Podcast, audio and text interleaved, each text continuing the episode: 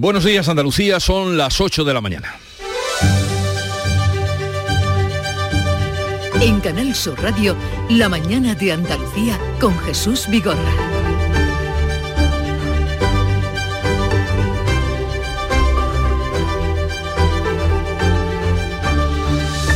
Este martes se vuelven a actualizar los datos COVID y se espera un repunte importante de casos tras los eventos y fiestas de primavera con miles de personas y sin la obligación del uso de las mascarillas en interiores. Hay indicadores que apuntan a una tendencia al alza, como el dato que ha constatado Canal Sur Radio de que se han multiplicado por 600 la venta de test de COVID en las farmacias. Los expertos lamentan la relajación del uso de las mascarillas cuando no se podía guardar la distancia en grandes aglomeraciones como fiestas de este mes de mayo o el Mundial de Motos o la y lo que todavía está por venir. En lo político, se tensa la relación entre Podemos e Izquierda Unida. El acuerdo para ir juntos a las elecciones del 19 de junio podría saltar por los aires y dejar a los morados fuera de la confluencia por Andalucía. Ambas formaciones se acusan de poner en riesgo el acuerdo después de que la Junta Electoral haya rechazado subsanar el retraso de la inscripción de Podemos. Y en Madrid, el gobierno de Pedro Sánchez tratará de sacudirse este martes la presión por el caso del espionaje a líderes independentistas. El Consejo de Ministros va a publicar los informes del Centro Criptológico Nacional sobre el espionaje de los móviles de los ministros, a pesar de que todavía quedan varios por analizar. De estos, de estos y otros asuntos, enseguida le damos más información. La mañana de Andalucía. Es el momento de ahorrar hasta un 70% en tu factura de luz. Este mes de mayo Social Energy presenta grandes descuentos en instalaciones premium en Face, con 25 años de garantía. Atrapa el sol con Social Energy y aprovecha las subvenciones. 955-441-111 o socialenergy.es. La revolución solar es Social Energy. Social Energy. La revolución solar ha llegado a Andalucía para ofrecerte la información del tiempo. Este martes tendremos cielos poco nubosos o despejados, nubosidad de evolución diurna en las sierras, temperaturas con pocos cambios o máximas localmente en descenso en el tercio sur. De nuevo, hoy vamos a alcanzar los 33 grados en Córdoba y los 34 en Sevilla. Los vientos van a soplar de levante en la vertiente mediterránea, variables flojos en el resto tendiendo a suroeste en el tercio occidental por la tarde. El levante va a soplar fuerte en el estrecho.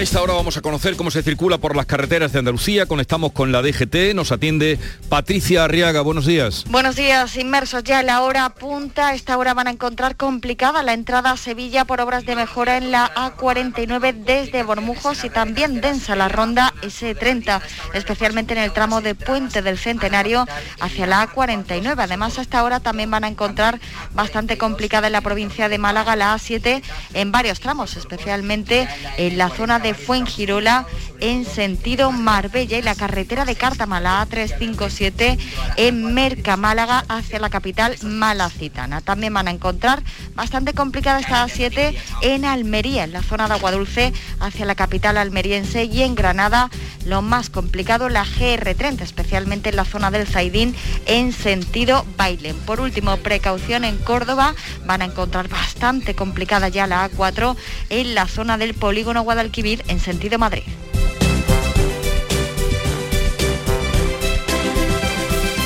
Dicen que detrás de un gran bote del Eurojackpot hay un gran millonario. Esto, ¿y detrás de un gran millonario? Pues que va a haber un... Ahora Eurojackpot, el mega sorteo europeo de la 11, es más millonario que nunca. Este martes, por solo 2 euros, bote de 73 millones. Eurojackpot de la 11, millonario por los siglos de los siglos. A todos los que jugáis a la 11, bien jugado. Juega responsablemente y solo si eres mayor de edad. En Canal Sur Radio, la mañana de Andalucía con Jesús Vigorra. Noticias.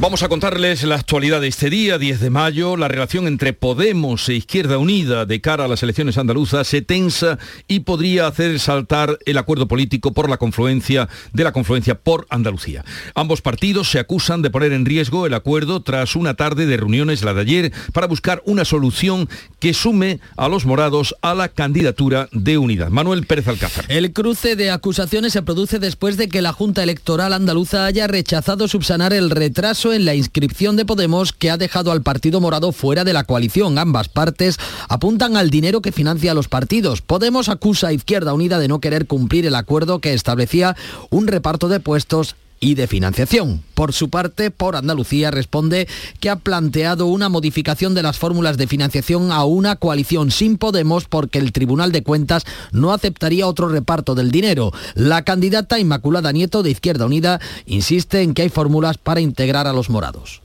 Cualquiera de las fórmulas jurídicas que finalmente tengamos será la que sustente el acuerdo político. Y va a haber campaña hecha por todas las formaciones políticas, diputados y diputadas de Podemos en el próximo grupo parlamentario de Por Andalucía.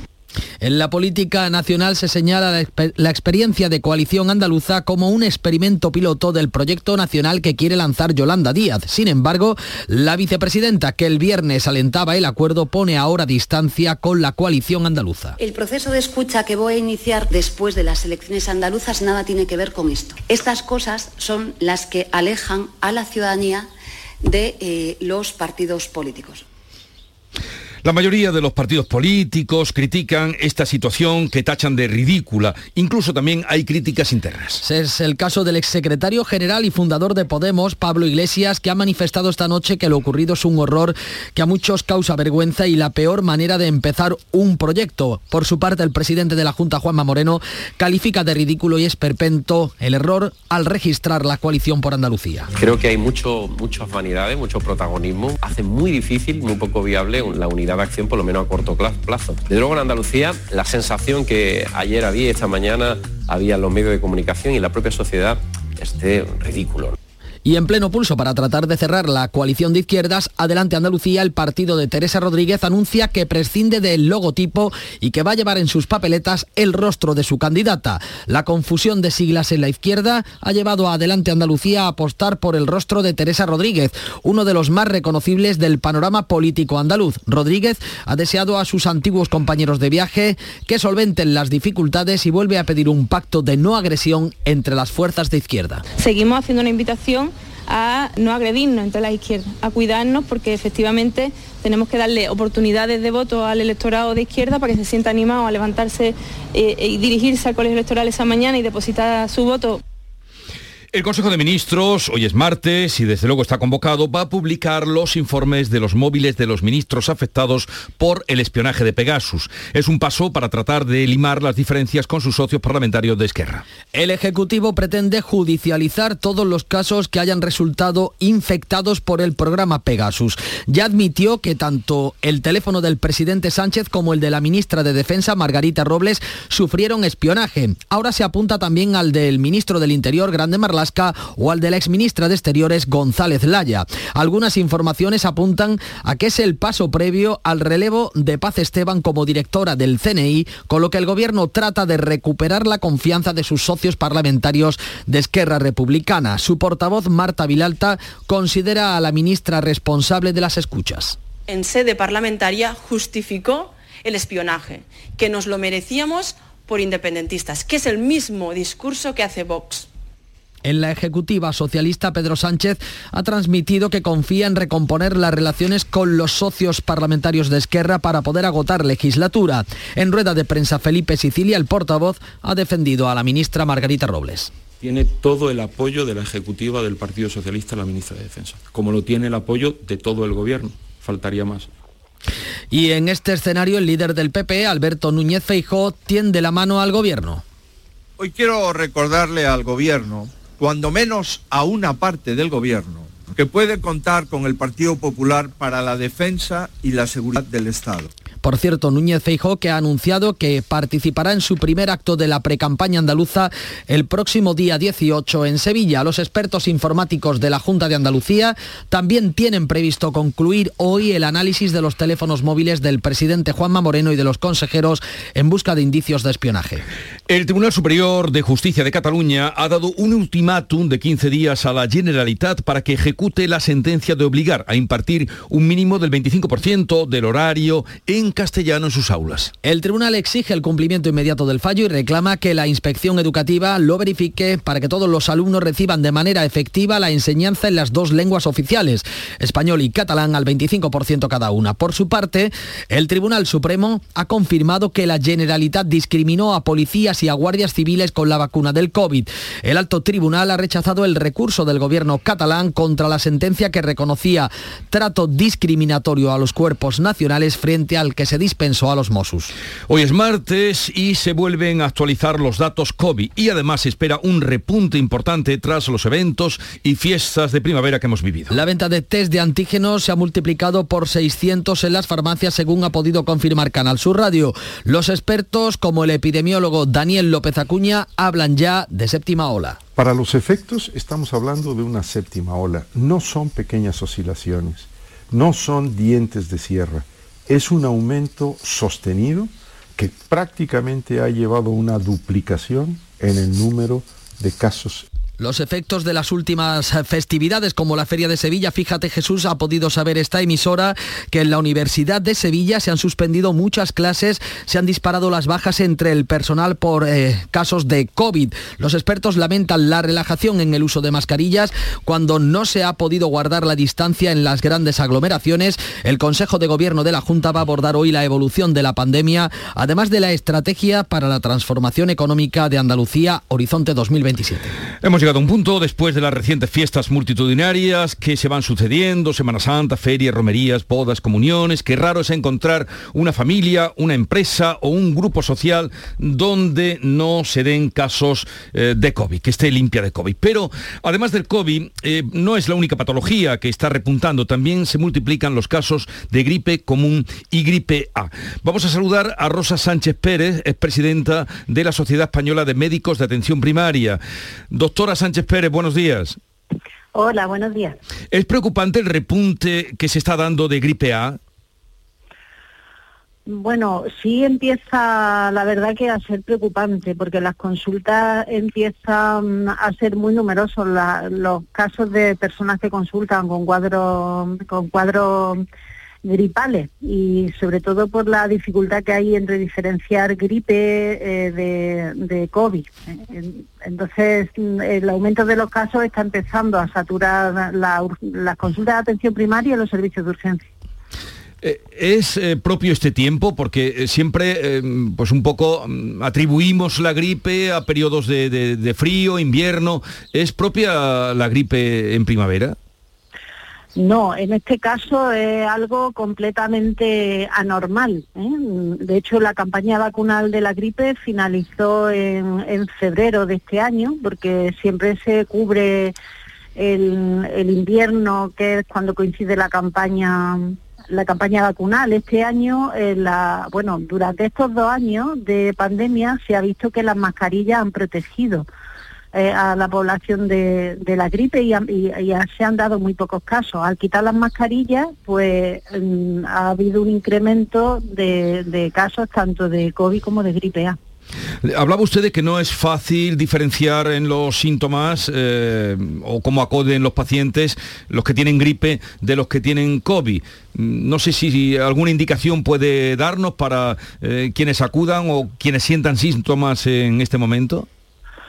Bueno, en principio la, la recomendación, o sea, tanto la, gripe A como el COVID son dos cuadros que son dos infecciones respiratorias que, comparten prácticamente casi la misma sintomatología. Eh, que es dolor de garganta, eh, fiebre, eh, malestar general, dolores musculares. En algunos casos, tanto en una como en otra, se puede dar cuadros de diarrea y de vómito y en estos casos eh, sin, prueba es imposible distinguir una de otra.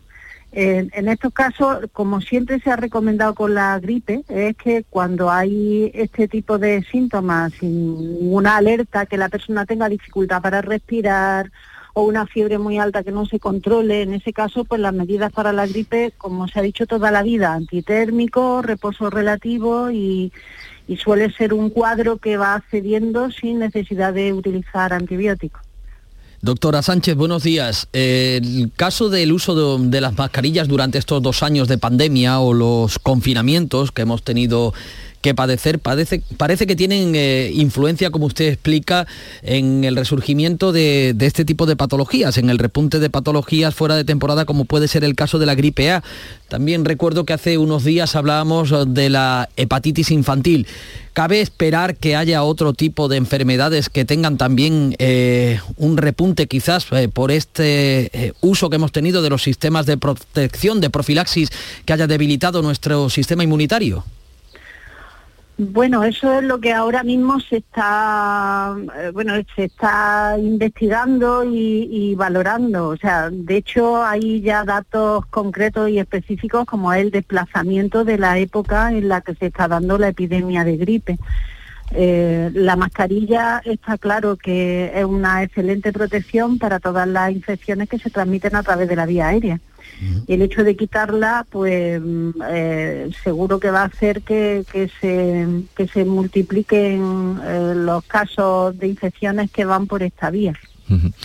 Bueno, ¿y cuál es su perspectiva de la situación que estamos viviendo ahora ya con respecto a los casos que usted bien sabe están aumentando. Hoy veremos qué datos nos dan del COVID. ¿Ha habido exceso de relajación?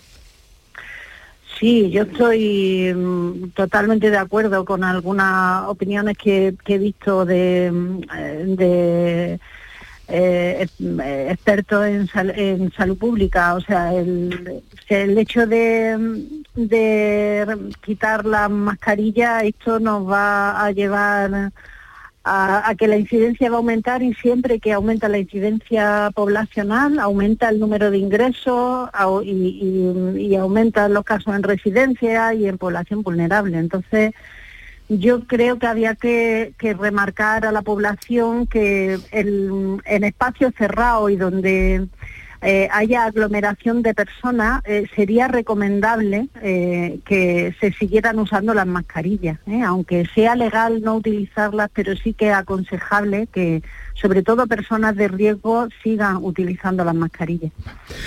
Rosa Sánchez Pérez, presidenta de la Sociedad Española de Médicos de Atención Primaria, gracias por estar con nosotros, un saludo y buenos días. Espero que, que la recomendación que usted hace no caiga en saco roto, porque la verdad es que ya no hay entorno de nadie que esté limpio de COVID en este momento. Sí, bueno, pues nada, muchas gracias. buenos días, buenos días, adiós. Pues ya lo saben, estamos en medio de fiestas como la Feria de Jerez, las que vendrán después, la multitudinaria presencia para bien de Córdoba, ya van 400.000 personas, las que han pasado por los patios que se abrieron hace, hace nada y, parece que todo es un clamor, la llegada ahora de visitantes a Sevilla para la final de la Copa, en fin, que todos son aglomeraciones y hay que tener desde luego precaución. Vamos con otro asunto, con los datos de contagio en crecimiento continúan esas fiestas. En Córdoba es la segunda semana de patios con éxito de asistencia. La fiesta se traslada también a la provincia. José Antonio Luque. Sí, desde ayer oficialmente y hasta el próximo 22 de mayo se desarrolla el séptimo concurso provincial de patios, rejas y balcones en el que participan 92 recintos pertenecientes a 21 pueblos. La Diputación está realizando una campaña promocional para que conozcamos a sus cuidadores y disfrutemos de las rutas establecidas en todas las comarcas. Entre los más galardonados de años anteriores han estado los que discurren por siete localidades de la Supética que abren al público 61 espacios, entre ellos el multipremiado Patio con Duende de Anselmo Córdoba en la localidad de Ructe. En cualquier caso, Inmaculada Siglas, diputada provincial de Turismo, dice que en toda la provincia vamos a encontrar patios y rejas que nos van a dejar asombrados, ¿eh? que hay que disfrutarlos. Escúchenla que el que tenga la oportunidad pues que venga que visite varios de los municipios que cada uno tiene su encanto cada uno tiene su singularidad y, su belleza entonces que, que venga y vean toda la provincia de Córdoba que sin lugar a dudas merece la pena la Diputación busca conseguir que, al igual que ocurre con los de la capital, también los patios de la provincia alcancen el reconocimiento de patrimonio inmaterial de la humanidad. Y además será una salida para esa eh, gran cantidad de personas que están llegando a Córdoba. Granada prepara también la Feria del Corpus, que este año contará con 73 casetas, y en Cádiz se ha presentado la fiesta que el próximo fin de semana sustituirá a la tradicional erizada previa al concurso del carnaval. Salud, Botaro. Este carnaval tan atípico, con un primer acto gastronómico vinculado a la fiesta, el barrio de la Viña dará la bienvenida bienvenida con latas de caballas y pimientos porque no es temporada de erizos. Todo acompañado de pan y cerveza será el saludo de la viña a este carnaval fuera de fecha. Por cierto, que acabamos de saber que a las 10 de la mañana se ponen a la venta las entradas de las preliminares de adultos del concurso oficial de agrupaciones, así que a partir de las 10, incluso desde ya, eh, podremos ver colas en el Gran Teatro Falla.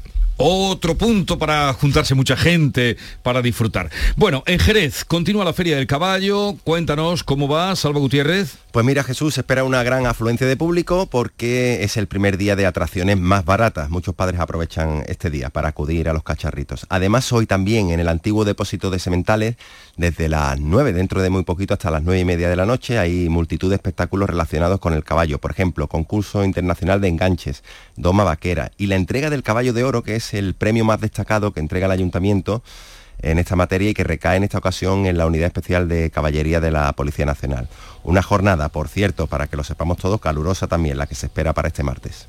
Transcurre con normalidad que Jesús la feria en Jerez, pero este lunes, fíjate, se hacía viral este vídeo. ¿Os podéis? Pregunto. Y yo, que calle, que feria, hermano, que os vayáis. Venga, calle, que te pire, que te pire. Que le hacen ni puta gracia. Unas jóvenes de 16 años eh, mostraban un posible caso de acoso de dos hombres que se plantaron frente a ellas mirándolas fijamente y de manera intimidante. Decimos eh, un caso concreto a pesar de que la feria de jerezana está transcurriendo con éxito de asistencia y con normalidad. Vamos a Málaga, se informa desde allí de la detención de tres personas por una violación en grupo. ¿Qué ha pasado, José Valero? Pues tres detenidos están acusados de agresión sexual, robo con violencia, intimidación. Los hechos ocurrieron ayer de madrugada. Uno de los chicos se ofreció a acompañar a la víctima al llegar a la playa de la Malagueta. Intentó propasarse, ella lo rechazó, según indican portavoces policiales, algo que este no aceptó. Este hombre, además, eh, fue cuando aparecieron los otros dos. Una persona avisó de lo que sucedía cuando llegaron los agentes. Se encontraron a uno de ellos agrediendo a la mujer sexualmente y los otros dos esperando turno. Indica la policía al detener a los tres. Se percataron además de que uno se había apoderado de las pertenencias de la víctima. El Tribunal Supremo ha confirmado la condena de 16 años de cárcel para los tres acusados de violar grupalmente a una chica en Níjar, en Almería. Fue en 2016. María Jesús Recio. Cada uno de ellos, de entre 27 y 31 años de edad, es condenado a 15 años de prisión por la violación y un año por un delito de lesiones. Deberán indemnizar a la víctima con 47.500 euros. Desestima si el recurso que presentaron contra la sentencia del Tribunal Superior de Justicia de Andalucía, que estableció estas penas, habían sido condenados previamente por la Audiencia de Almería a penas inferiores por delitos de agresión sexual. La sentencia del Supremo indica que la mujer a la que conocieron en un bar de copas en Campo Hermoso en 2016 entabló conversación con ellos, se ofrecieron a llevar la casa. Fue violada sucesivamente por los tres hombres en un descampado que opuso resistencia y la dejaron de nuevo en el local. La mujer ha tenido que recibir tratamiento psiquiátrico. En Almonte, en Huelva, ha sido localizado el cadáver del hombre que llevaba unos días desaparecido, Sonia Vela.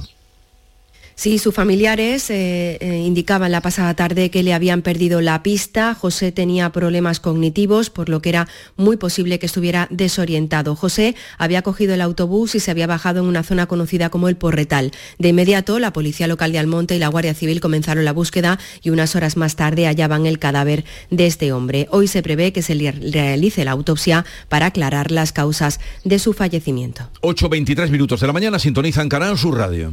¿Por qué Agua Sierra Cazorla es única? El equilibrio de su manantial es único, el más ligero en sodio, la idónea para la tensión arterial, más rica en magnesio, calcio y bicarbonato. Y ahora Agua Sierra Cazorla con los refrescos saludables de verdad, sin azúcar y sin gas, más naranja y limón. Agua Sierra Cazorla, la única en calidad certificada. Buenos días. En el sorteo del cupón diario celebrado ayer, el número premiado ha sido 43.285, 43285. Serie 13. Recuerda que hoy, como cada martes, tienes un bote millonario en el sorteo del Eurojackpot de la 11. Disfruta del día. Y ya sabes, a todos los que jugáis a la 11, bien jugado. En Canal Sur Radio, la mañana de Andalucía con Jesús Bigorra. Noticias. Vamos con otros asuntos. La Comisión Europea emite una nueva valoración preliminar positiva sobre la excepción hispanolusa, lo que se llama la excepción energética, para topar el precio del gas, aunque desmiente que haya aprobado definitivamente el decreto, como había señalado el primer ministro portugués. Bruselas explica que aún no ha adoptado una decisión formal definitiva sobre esta propuesta hispanolusa, porque espera conocer detalles del borrador que remitieron España y Portugal. El ministro español de Exteriores, que hoy va a estar en Andalucía ha hablado del importe, del importante papel de ambos países en la respuesta a la crisis energética, pero José Manuel Álvarez insiste en que es necesario terminar las interconexiones eh, a las que Francia se opone. La interconexión eh, eh, gasística es importante para reducir esa dependencia del gas ruso y también para mirar al futuro y que esos tubos sean compatibles con el hidrógeno verde. Fíjate en la importancia de estas interconexiones. La Unión Europea ha empezado ya a tirar de España para suplir el gas ruso y dispara la exportación a Francia. Según algunas informaciones periodísticas, las dos interconexiones eh, funcionan desde hace semanas al límite de su capacidad.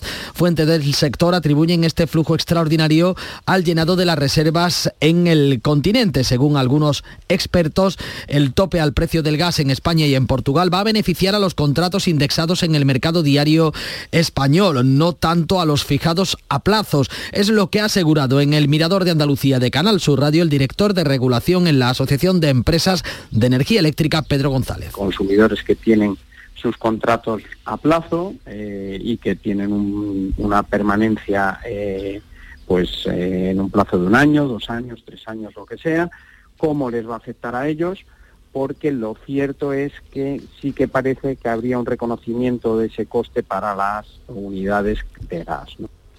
Rusia mantiene su ofensiva en Ucrania tras los actos de conmemoración de la victoria sobre los nazis de este lunes. Tres misiles han impactado esta noche sobre la ciudad de Odessa, al menos uno ha hecho blanco sobre un centro comercial, hay al menos un muerto. Los ataques no han cesado este lunes. El presidente del Consejo Europeo, Charles Michel, que estaba de visita en la ciudad, se ha visto obligado a suspender la reunión que mantenía y a buscar refugio. Ocho periodistas han muerto en la guerra de Ucrania. La organización de los premios Pulitzer les ha otorgado este lunes una mención especial especial a ellos y a todos los informadores que han cubierto el conflicto. por su valor, resistencia y compromiso con una información veraz durante la invasión rusa y frente a la guerra de propaganda puesta en marcha desde Moscú. A pesar de los bombardeos, secuestros, ocupación e incluso muertes en sus filas, han persistido en sus esfuerzos para ofrecer una fotografía precisa de una realidad terrible. El presidente de Estados Unidos, Joe Biden, ha firmado esta noche una ley que va a facilitar el envío de armamento a Ucrania. Los ucranianos pagan a diario con sus vidas y luchan contra las atrocidades que están cometiendo los rusos más allá de cualquier límite. El precio de esa lucha no es poco, pero ceder a la agresión sería incluso más costoso. Sin embargo, la presidenta de la Unión Europea, Ursula von der Leyen, no ha logrado convencer este lunes al primer ministro húngaro, el ultranacionalista Víctor Orbán, para alcanzar la unanimidad que permita a Europa dejar de comprar petróleo ruso. En el Día de Europa, celebrado ayer, Francia y Alemania hablan de crear una comunidad política que atraiga a países como Ucrania, lo que aleja su ingreso en la Unión Europea. El presidente de Francia y el canciller alemán han hablado en Berlín del futuro del proyecto europeo. Scholz ha valorado la propuesta de Macron de constituir una comunidad política europea que pudiera acomodar a países como Ucrania o a Reino Unido, que ya ha abandonado los 27. Según Macron, la comunidad política no impediría adherirse después a la Unión Europea. Es nuestra obligación histórica responder a los nuevos desafíos y crear lo que podría ser una comunidad política europea, una nueva organización que permitiría a las naciones europeas democráticas adherirse a nosotros y a nuestros valores. Y no cerraríamos la puerta a aquellos que han abandonado la Unión Europea. Desde España, el presidente Pedro Sánchez aboga en el Día de Europa por cambiar el modo de tomar decisiones en la Unión y pasar de la unanimidad a una mayoría cualificada. Málaga coge desde hoy la conferencia de alto nivel sobre derechos humanos, sociedad civil y lucha contra el terrorismo que organizan de forma conjunta la Unión Europea y Naciones Unidas. En la víspera, líderes de diferentes confesiones religiosas y organismos internacionales han abogado por tender puentes por la tolerancia, el diálogo intercultural y la paz para prevenir eh, conflictos. Lo hacían en un encuentro celebrado por eh, la Universidad de la Paz, dependiente de Naciones Unidas. Este es el rector. Es necesario generar el cese de las armas para que hablen las palabras. Eso es lo que busca la Universidad para la Paz. La Universidad para la Paz busca la convivencia pacífica, la tolerancia, el Consejo de Gobierno de la Junta, que se reúne hoy, aprobará el protocolo de colaboración con la Junta de Galicia para hacer el Camino de Santiago por mar, desde Barbate hasta Santiago de Compostela con motivo del año jacobeo. Esta iniciativa va a comenzar en el puerto de Barbate el 28 de mayo y se hará con escala en puertos andaluces, portugueses y gallegos, combinando navegación en barcos de vela y rutas terrestres. Pues era lo que le faltaba a Barbate, para tenerlo ya todo, de Barbate a la Junta, a Galicia, a Santiago. Llega el tiempo ahora de la información local, 8.30 minutos de la mañana, seguimos. En la mañana de Andalucía de Canal Sur Radio, las noticias de Sevilla. Con Pilar González. Hola, buenos días. A esa hora hay retenciones en la entrada a Sevilla por la A49 de 4 kilómetros, uno por el patrocinio y uno en el centenario en ambos sentidos. También un kilómetro en el nudo de la gota de leche, sentido Ronda Urbana Norte, donde el tráfico es intenso a la altura de San Lázaro. En el interior de la ciudad, tráfico también intenso en la entrada por el Alamillo, Avenida Juan Pablo II y Puente de las Delicias, Avenida de la Palmera y en la Avenida de Andalucía. En cuanto al tiempo, cielo despejado, viento del sur en el sureste y variable flojo en el resto de la provincia. Hoy vamos a alcanzar 31 grados en Morón, 32 en Écija y Lebrija y 34 en Sevilla. A esta hora tenemos 18 grados en la capital. Automóviles Berrocar, más de mil coches de todas las marcas y modelos. La mejor garantía del mercado, inmejorable financiación, sin sorpresas de última hora y con total transparencia para que la compra de tu nuevo coche sea una decisión inteligente. 50 concesionarios Berrocar y más de 700 talleres concertados en territorio nacional. Entrega a domicilio totalmente gratis. GrupoBerrocar.com Las noticias de Sevilla.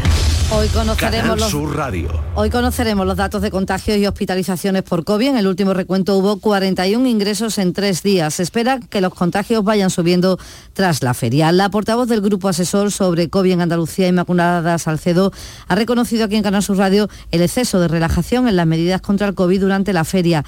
Popularmente incluso se ha acuñado un término, la variante rebujito, algo que para Salcedo es únicamente una demostración de lo que ha sido nuestro comportamiento. Pues hecho muchas gracias eso de la variante rebujito. Yo que fui un día a la feria de Sevilla, pues vi que la gente se había, digamos, relajado en exceso, ¿no? Es verdad que siempre se han portado bien, pero cuando se da una, una instrucción de que las mascarillas interiores ya no son obligatorias, pues por mucho que nosotros les recomendemos a nivel autonómico, pues las personas se relajan porque re- realmente no incumple la ley. La venta de test de antígenos se ha multiplicado un 5 o un 6% en Sevilla durante las últimas tres semanas, según el propio Colegio de Farmacéuticos. Y el Centro de Transfusión Sanguínea de Sevilla hace un llamamiento urgente a la donación porque las reservas están al mínimo. Hacer este gran llamamiento porque las reservas han de- descendido de un modo alarmante en las últimas horas y es urgentísimo acudir a donar sangre en las próximas horas para atender a todos los enfermos que necesitan transfusiones en la provincia de Sevilla. La Semana Santa del próximo año tendrá con toda seguridad una procesión magna del Santo Entierro, ya se está preparando y la feria ha dejado finalmente en la ciudad 920 millones de euros. En el Real se continúa hoy trabajando para desmontar las casetas. Es un trabajo más liviano que el de las últimas semanas. Esto lleva casi casi tres semanas intensas de trabajo de lunes a domingo. Esto por suerte o por desgracia se desmonta en dos días. La Feria del Libro de Sevilla se celebrará definitivamente en otoño, este año del 27 de octubre al 6 de noviembre y se va a ampliar también hasta la Plaza de San Francisco. Con el cambio de fecha, el alcalde Antonio Muñoz entiende que se gana en competitividad. Nos sitúa como el primer gran evento en España de la temporada literaria. Es verdad que en primavera pues competimos con otras ferias de otras ciudades españolas y sin embargo en otoño, en el arranque del otoño, pues entendemos que puede ser, nos puede posicionar de una manera mucho más potente. Iberfurgo. El alquiler de furgonetas con una nueva y variada flota de vehículos industriales en Sevilla les ofrece la información deportiva. Nuria Gaciño, buenos días. Buenos días. Pendientes hoy del Betis que abre la antepenúltima jornada de liga. A las 7 se vuelve a ver las caras con el rival de la final de la Copa del Rey, con el Valencia, pero esta vez en Mestalla. Aunque no lo haya dicho de manera tajante, Pellegrini da por perdido el puesto Champions, ya que las opciones son mínimas Así que el mantener el quinto lugar será una manera brillante de terminar la temporada y es que se mejorará lo hecho el pasado año. Mañana turno para el Sevilla que con una derrota del Betis hoy certificaría el puesto de Liga de Campeones antes de jugar con el Mallorca. ¡Guau! ¡Vaya furgoneta! La he alquilado en Iberfurgo. Está súper nueva. No parece de alquiler. Ya, en Iberfurgo disponen de una flota en perfecto estado y te ofrecen presupuestos a medida. En Iberfurgo somos expertos en alquiler de furgonetas de carga, pasajeros y carrozados. Visítanos en iberfurgo.com o en Sevilla en el Polígono Industrial Parsi. Y esta mañana llega a Sevilla en barco la Copa de la UEFA. El partido será el 18 de mayo en el Sánchez Pijuán. Se va a exponer la Copa esta tarde en el Ayuntamiento de 4 a 8 de la tarde. También hoy vamos a conocer la programación del Festival Escena Móvil de teatro en el que participan 21 compañías. Se celebrará del 13 al 20 de mayo. A esta hora tenemos 13 grados en Albaida, 17 en Bollullos, 17 en Cantillana, 18 en Sevilla.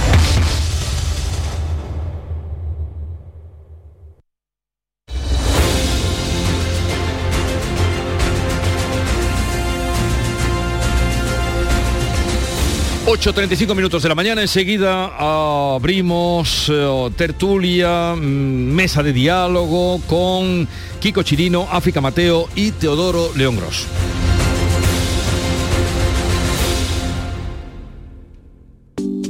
Buenos días. En el sorteo de mi día de la 11 de ayer, la fecha ganadora ha sido 26 de agosto de 1932. Y el número de la suerte, el 5. Recuerda que hoy, como cada martes, tienes un bote millonario en el sorteo del Eurojackpot de la 11. Disfruta del día. Y ya sabes, a todos los que jugáis a la 11, bien jugado. Información, cercanía, diversión. Así es la tarde de Canal Sur Radio con Mariló Maldonado. Tu programa de radio de las tardes en Andalucía. Con toda la actualidad y las historias que más te interesan. La tarde de Canal Sur Radio con Mariló Maldonado. De lunes a viernes desde las 3 de la tarde. Quédate en Canal Sur Radio. La radio de Andalucía.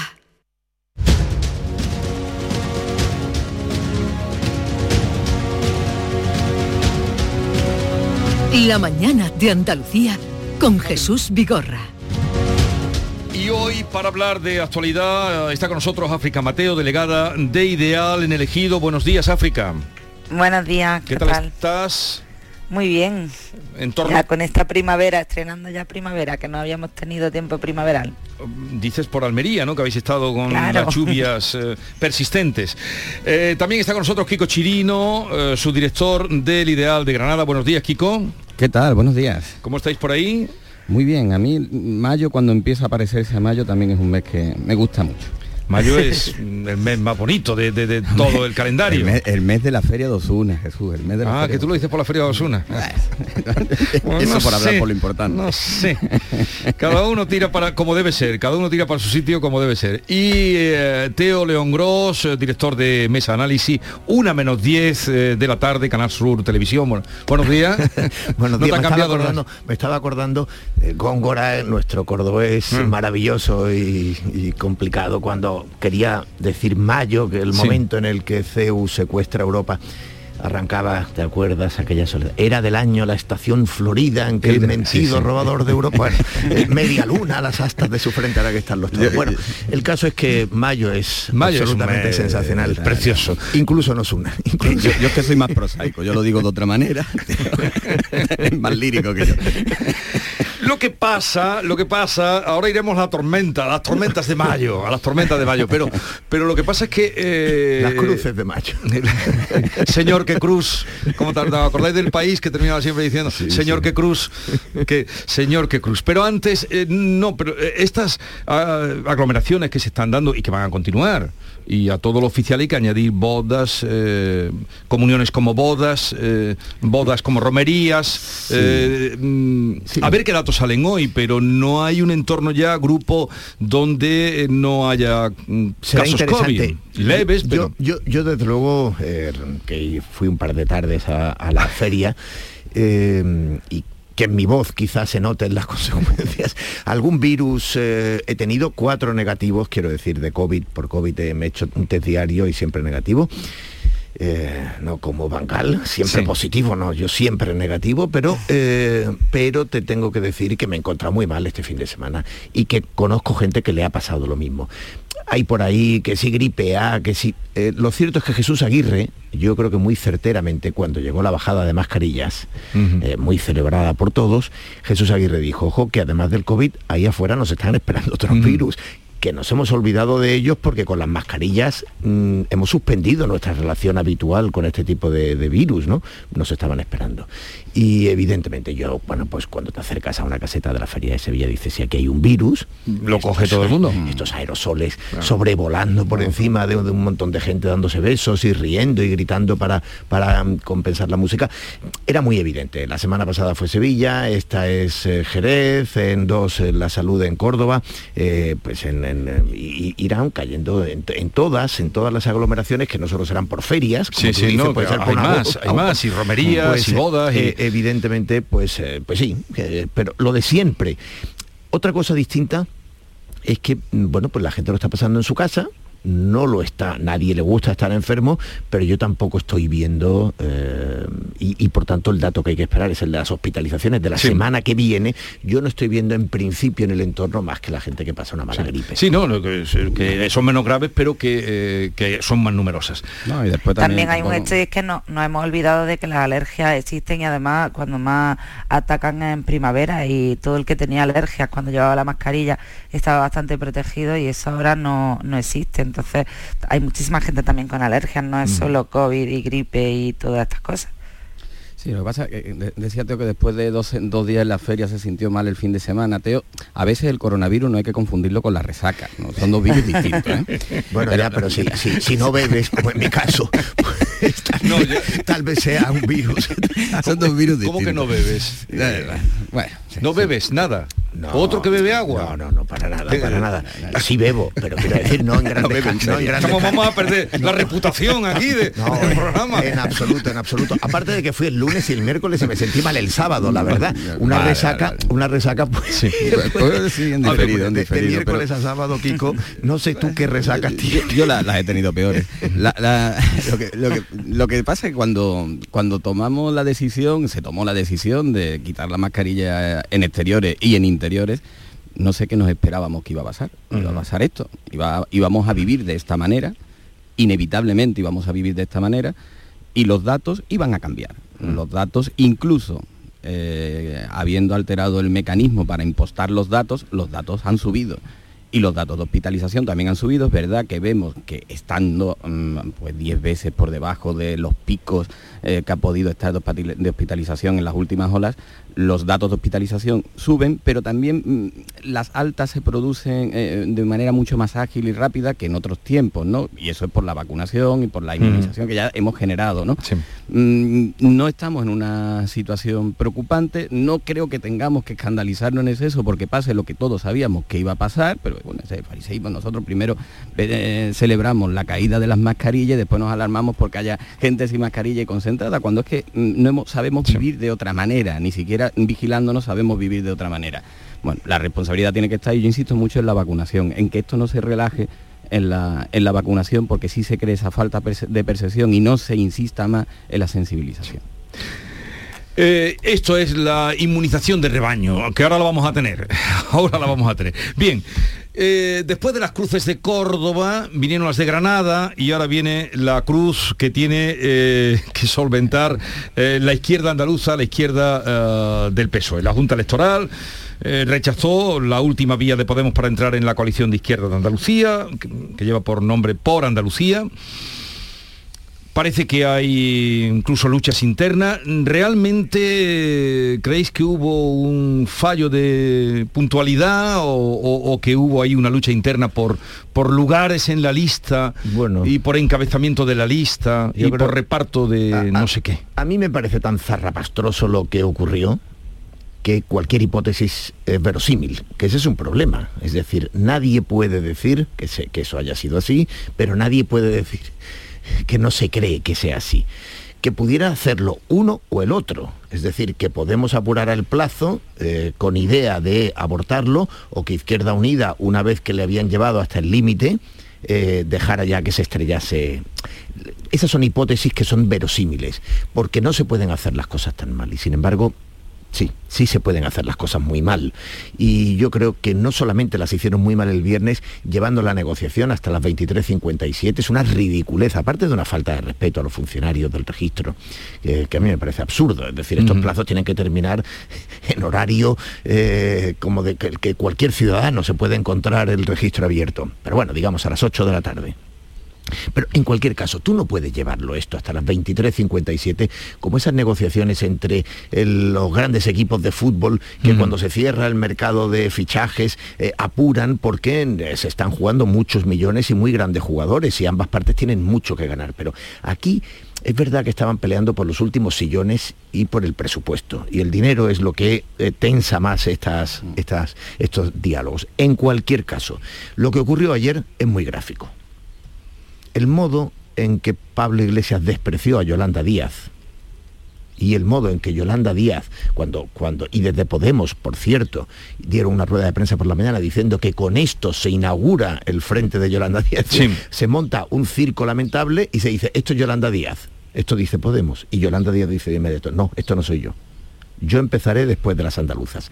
Es decir, eh, realmente el modo en que se han retado, el modo en que han tensado y el modo en que han resuelto ha sido, ya digo, tan zarrapastroso que se presta a todas las hipótesis. Pero la más importante, la hipótesis principal, sigue siendo que lo han hecho muy mal. El proceso de escucha que voy a iniciar después de las elecciones andaluzas nada tiene que ver con esto. Estas cosas son las que alejan a la ciudadanía de eh, los partidos políticos.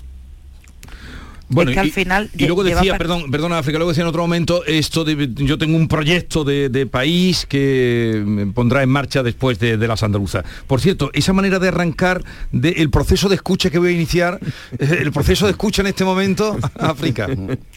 No, decía que, que al final lleva en parte razón, porque los ciudadanos que van a pensar, si la izquierda no es capaz ni de organizarse en plazo, en tiempo y en forma, ¿cómo van a ser capaces de gestionar las necesidades de los ciudadanos? Al final esto es una muestra de, de una incapacidad absoluta. O sea, yo no sé qué confianza va a generar en los votantes eh, la manera en la que han llevado la, la coalición de izquierda su unión y su, y su eh, preparación de la candidatura. No, yo, yo- yo creo que Yolanda Díaz haría bien en empezar el proceso de escucha ya porque lo que da la sensación es que no se entera de nada. Entre todas las hipótesis posibles, yo me quedo con la chapuza. Esto ha sido, además de todo, una chapuza. Pero mm, apuntaba Teo un matiz que para mí no es nada baladí. Que, mm, porque aquellos partidos o esos partidos que siempre llevan por impronta y que vienen a limpiar, depurar la política, mm, liberarla de todo lo espurio, de lo interesado, no hay que pasar por alto que la izquierda está en esta situación incapaz de cerrar una coalición transversal que le llaman ahora, por- no por un debate de ideas. Aquí no se están peleando por rescatar la banca pública o la reforma agraria. La pelea es mercantil, es por sillones. Es que el acuerdo que difunden minutos antes de las 12 de la noche le faltaba repartirse los coches oficiales, que implícitamente se los repartían, implícitamente se los repartían, ¿no?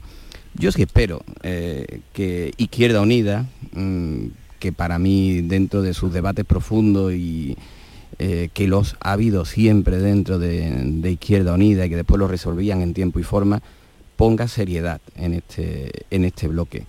No puede ser de otra manera, es la que tiene la implantación territorial, es la que tiene la tradición política, la que sabe cómo hacer política de manera seria y espero que se imponga y, que ese bloque eh, deje de debatir sobre presupuestos el 60, el 40 y de sillones y empiece a poner sobre la mesa ideas y argumentos. ¿Pero creéis que esto irá peor? Estamos ya dentro de nada, unas semanas en campaña. eh, No, no, se- no, no, no, no, no irá peor. ¿Parará Eh, aquí? eh, eh, no irá peor porque es difícil. Porque hay unas ele- no, pero es que hay unas elecciones también, Es difícil ¿no? que vaya Quedan peor. las listas, Eh, y, por, las listas. y por otro lado, claro, tienen instinto de supervivencia eh, y saben que están jugando con fuego. No, yo creo que Podemos se va a integrar en la lista de, de por Andalucía eh, y tienen que resolver técnicamente, porque ahí hay aspectos en la, en la financiación que, en- digamos, para que el Tribunal de Cuentas no lo devuelva a los corrales, eh, para que el control, para su- digamos, sea, sea aceptable en los controles, pues tendrán que resolver eh, el modo de hacerlo, porque si no todavía sí podrían ir a peor. Pero en cualquier caso yo creo que Podemos va a concurrir. Pero aún tienen hasta la medianoche de hoy para poder presentar recurso ante la Junta Electoral Central. Sí, Pero pero, yo bueno, creo que ese se recurso saben a ver, perdidos a ver, ya, ¿no? a ver, eh, yo creo que se han eh, se han puesto ya bastantes ejemplos sobre esto, ¿no? Mm, Estoy pensando, pues no sé, una hija mía que este año no está con- mm, no está cursando una asignatura que le correspondía en la universidad, porque cuando hizo la lista de asignaturas estaría empanada, como, como decía Chirino antes, y, eh, y, y se le olvidó la asignatura y, y no hubo recurso de subsanación posible. Quiero decir, todos nos hemos enfrentado alguna vez a los plazos, a los tiempos, y, eh, y en ese sentido la administración hace bien además en, en- en actuar de esta manera, ¿no? Y yo creo que ayer claramente era, era una estafa, es decir, un recurso de subsanación porque hemos cometido un error material, ¿no? Si todo el mundo sabe que, que usted presentó esa documentación sin que hubiera acuerdo y cuando presentó la documentación del acuerdo estaba fuera de plazo. Y esos son dos hechos objetivos. La que se presentó en tiempo era esa. No, y además que no tenían otra cosa que hacer, que lo que tenían era que llegar a tiempo a- al registro. Sí, pero en, la- en las primeras horas, el primer día, también hubo medios que hablaban de error, error técnico. No, error, eh, acordémonos de la que le liamos a Alberto Casero cuando se equivocó votando. Y aquello quedó, pues así quedó el, el diputado extremeño, ¿no? El- Evidentemente. eh, quedó como quedó, pero aquí lo- las primeras horas fueron la- eh, un error técnico, Susanar, Enrique Santiago que estuvo por aquí también en la feria decía, no, no, esto es una cosa, democráticamente esto es Susana. Porque la ¿Pero qué política, están diciendo? la política está acostumbrada a que casi todo en política tenga arreglo. Es decir, porque la política, mm, en definitiva, pues casi todo se, se recompone con diálogos eh, o con acuerdos, con apaños, con subterfugios o con atajos, pero en política casi todo más o menos eh, puede, puede recomponerse. Pero eh, hay aspectos que no, y este, esto ya no es política. No, Esto está es- arreglado, hay unas reglas, hay unas normas y son para todos. Y por tanto, pues, sencillamente, oiga, usted no, ha- no ha hecho bien su trabajo y lo tiene que, y le tiene que afectar como le afecta a cualquier ciudadano. Yo creo que ahí van a tener además muy difícil encontrar solidaridad. Es decir, si usted ha hecho una chapuza, es muy difícil que nadie se vaya a creer que, que- que merece eh, un trato especial. Sí, pero es muy llamativa la postura de Yolanda Díaz de ponerse de perfil cuando aquí han- la han liado parda. O sea, al final eh, lo que ha hecho Yolanda es, bueno, pues cuando escampe la tormenta ya me pondré yo a hacer Pues no, política y, estoy de acuerdo, y no estoy de acuerdo contigo, África, eh, para que mantengamos la tradición de, de discrepar de vez en No, cuando. que si- si no discutir, ¿a qué hemos venido no, aquí? yo no estoy de acuerdo. Yo creo que Yolanda Díaz ayer, digamos, se defendió. Eh, ayer Podemos por la mañana dio, después de que Podemos fuera el que llevara la negociación a un límite absurdo a las 23.57, apurando para conseguir eh, las últimas, los últimos sillones y, y las últimas partidas, y, y efectivamente además se demostrara algo que deja a Podemos en, en muy mal lugar, y es que es un partido que se gestiona desde Madrid, que no, que no tiene autonomía. Lo que dijo Teresa Rodríguez. que efectivamente, o sea, da- avala completamente la crítica que ha hecho siempre Teresa Rodríguez.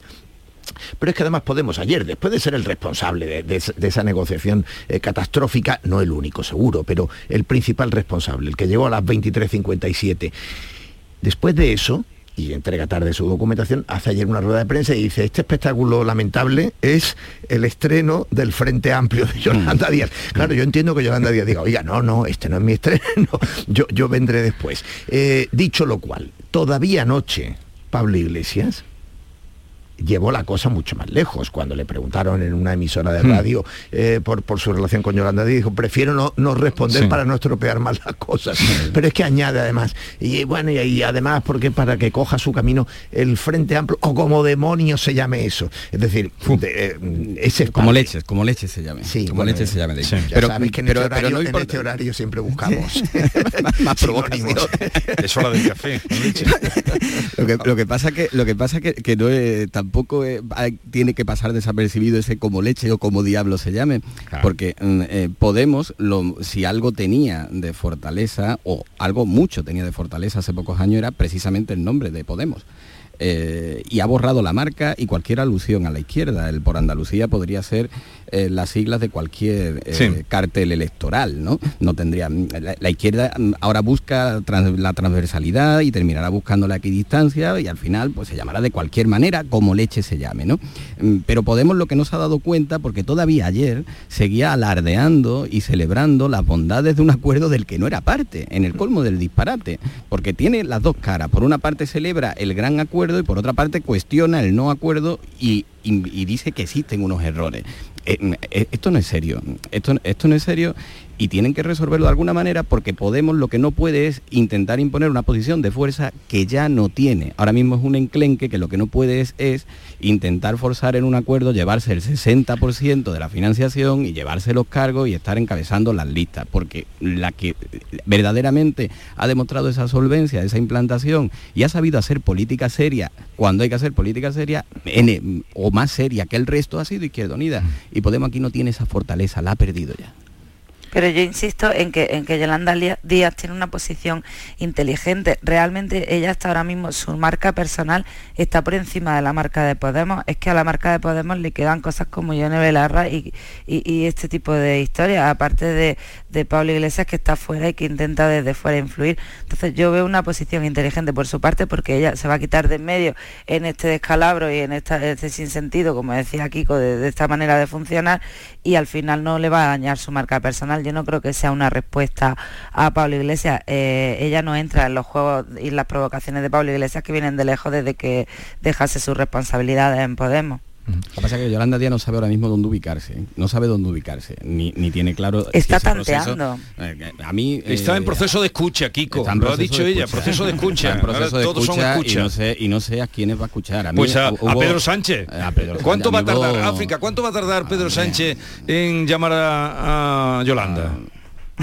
Bueno, no sé. vamos- vamos a ver, vamos a ver. Depende de, de lo que le pase con el teléfono. A mí, a mí, a mí me lo, a mí desde una parte empresarial me apuntaron esa teoría que tiene mucha relación con ella eh, hace tiempo y ayer mismo hablando con gente dentro de San Vicente, la sede del PSOE, eh, me decían que Pedro, que a, a- a Yolanda Díaz la están matando los suyos y que Pedro Sánchez va a esperar que esté un poquito más débil y fuera y desubicada para Rescatarla para al pie de la sepultura. Vamos a ver. para rescatarla Vamos a Es ver. Pero es una pensáis que va a posibilidad- ser una de Rosa posibilidad- Di- de Rosa- es una posibilidad que el PSOE maneja no digo que, Rosa- que Yolanda Yo Díaz la maneje digo no, que el PSOE yo- la maneja Yo creo que el plan, el plan de Pedro Sánchez eh, lo ha anunciado el propio Pedro Sánchez y está muy claro. Hace unos días dijo, eh, espera que lo voy a citar literalmente para que no haya, para que no haya equívocos. Dijo eh, Pedro Sánchez, aquí va a haber dos opciones. O un gobierno de coalición de la derecha con la ultraderecha, o un gobierno de centroizquierda del PSOE con lo que represente el espacio de Yolanda Díaz, con lo que represente. Eso, Eh, eh, a ver, la- más allá de la trampa obvia de que en la derecha hay derecha y extrema derecha, y en la izquierda no hay izquierda y extrema izquierda, hay centro izquierda y el espacio de Yolanda Díaz, que no es, eh, que es solo un espacio eh, interestelar. El espacio de Yolanda Díaz es la apuesta de Pedro Sánchez para que, para domesticar el espacio que hay a su izquierda, que es el espacio de la extrema izquierda.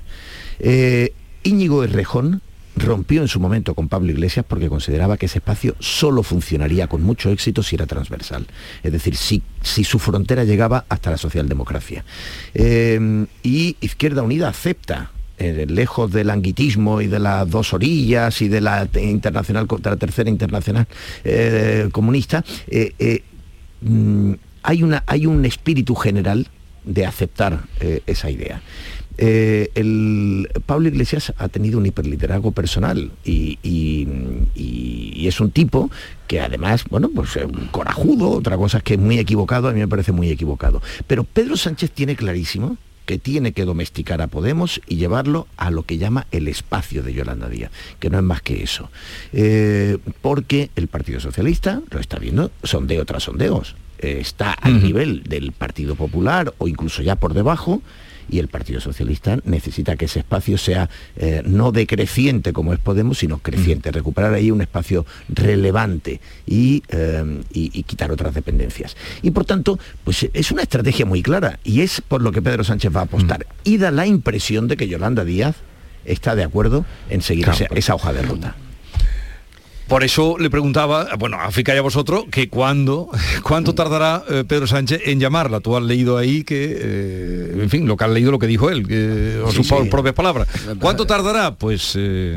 eh, Pero es que los, plan- los planes después te salen o no te salen. Eh, así lo puede tener diseñado Pedro Sánchez, pero la realidad puede ir por otro lado. Aparte de los Kiko, planes le, de le Pedro suelen salir, ¿eh? días. le Bueno, suelen salir bueno, los le suelen planes. salir, le suelen salir algunos más derechos y otros más torcidos. Sí, pero que tú quieres, puedes intentar domesticar a la izquierda, pero la izquierda por definición puede ser indomesticable. Y, y después eh, podemos desaparecer y no llegar vivos y Yolanda Díaz no encontrar el espacio o no tener quien le susurre al oído cuando se, decide, cuando se decida escuchar, ¿no? Eh. es complicado lo que aventurar en lo que va a quedar esto. A todo esto quien ha cogido las vueltas ha sido Teresa Rodríguez que ha dicho sin sigla, sin icono, sin diseño, sin cartel, Sí. ahí va mi Sí, cara pero es que bonita. eso que llaman la reunificación, la, la- la coalición de las izquierdas que proclamaba alguna prensa de Madrid. Hombre, convendría recordar que en por Andalucía está Izquierda Unida, más País Eco, Iniciativa del Pueblo Andaluz y en espera Podemos y Alianza Verde. Pero que con Adelante Andalucía, que es eh, Teresa Rodríguez, Anticapis, Izquierda Andalucista, Primavera Andaluza. Sí, pero ella ha dicho que va, Andalucía. que va a su y luego fotografía. queda Andaluces levantados, donde está Sí, sí, Andalucía por sí, Convergencia Andaluza, Andalucía entre todos. Sí, pero ella, ella ha dicho ya, con- vamos, con- yo creo con buen criterio, y a mí que no me confunda, igual que dice Yolanda, va mi foto y soy yo. sitio, que un poco también. Juanma Moreno, ahora hablaremos de eso, ha dicho que es él el y que... es por cierto un modelo que implantó Pablo Iglesias, que fue el primero que lo hizo en el año 14. Ahora seguimos en esta animada conversación.